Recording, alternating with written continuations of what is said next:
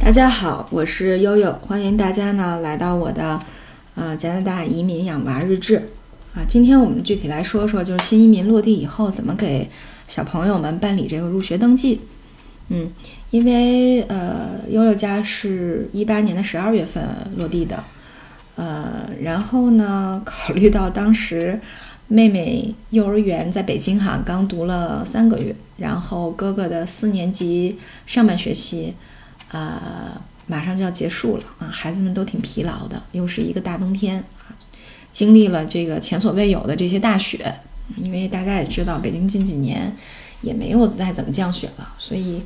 呃，这个适应这种极寒天气对孩子们来说也不容易，然后要调整时差，又要适应新的这个生活环境，所以呢，我就说，那干脆让他们休息一个月吧，啊，于是差不多到了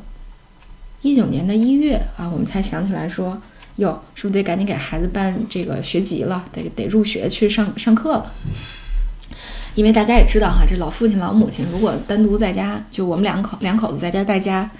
带娃也带了一个多月，肯定是心情非常崩溃的啊。所以赶紧让他们俩去上学去吧。嗯，是这样，就是多伦多这边上学呢，因为多伦多它也有行政区划。我们通常指的多伦多是。嗯，大多地区的意思，其实大多地区包括什么呢？包括市区，包括这个呃约克区、杜兰区、皮尔区和河顿区，一共是五个行政区划组成。呃，像我们居住的这个万锦 Markham，还有呢就是华人除了万锦，还特别喜欢另外一个地方叫列治文山，呃 Richmond Hill，这两个城市呢就属于约克郡、约克区的这个范围内。那说这个区的意思，实际上就是因为不同的区呢，它有这个不同的教育局。那不同的教育局对于孩子学籍登记这块来说，呃，它的政策是不一样的哈。首先先说说一样的地方，一样的就是你需要准备的东西差不多。首先孩子证件、护照啊，你的枫叶卡呀。然后第二个呢，就是你这个房屋居住的证件，因为这边的入学还是一个学区制的啊，你这个还是以一个就近入学为原则的。那么你就要带你的这个租房的合同，或者是你的房产证明。呃，然后第三个就是要要带一个能够证明你住在居住在这个住址的一个确认函，比如说银行寄给你的对账单啊，你交这个水电费的这个对账单啊等等啊都可以，这是一个证据，相当于。第四个就是有些教育局可能要求你提供一些医疗记录，就比如说孩啊孩子的出生证和这个疫苗本等等。嗯。那，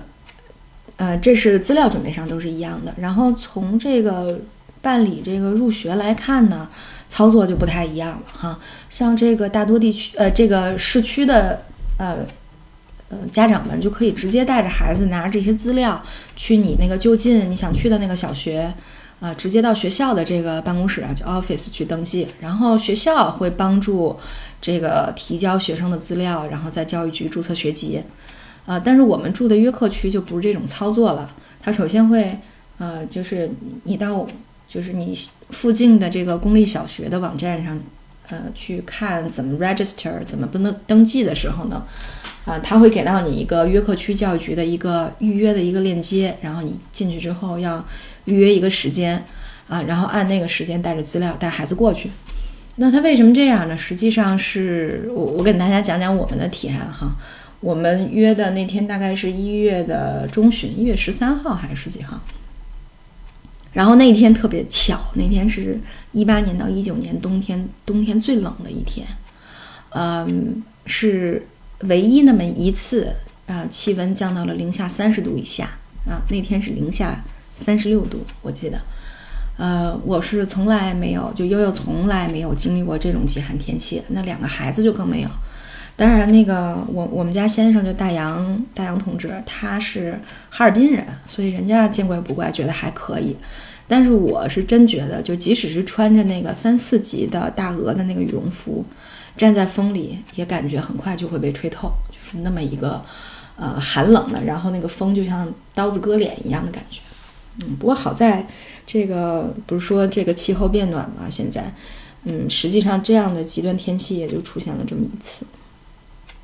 那到带着孩子们就到了教育局以后呢，他会把你引到这个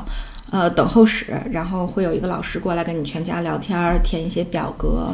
啊，当然这个服务都有中文的，会有中文的老师来，就讲中文的老师来接待你。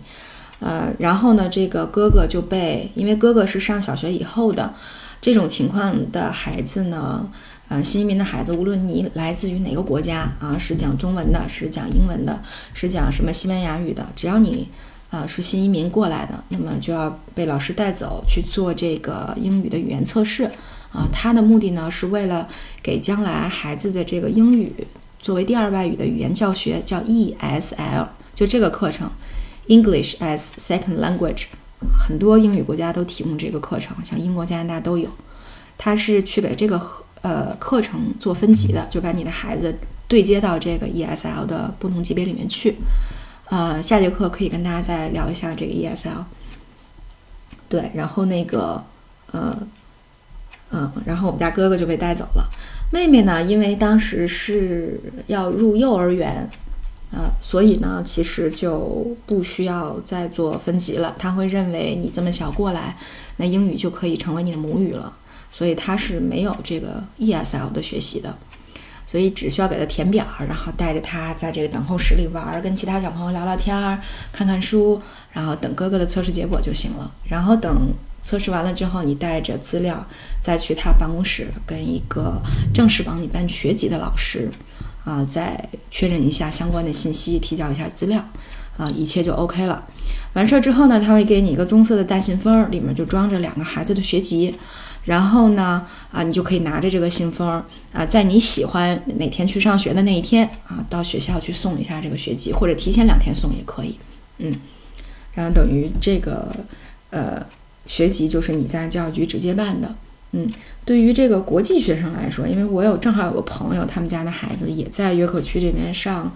呃，这个高中啊，但是因为他，呃，是这个国际留学生，属于没有枫叶卡、没有身份，就是没有这种就当地身份的，所以他属于国际留学生。那么他的学籍其实约克区这边也是在教育局办理的。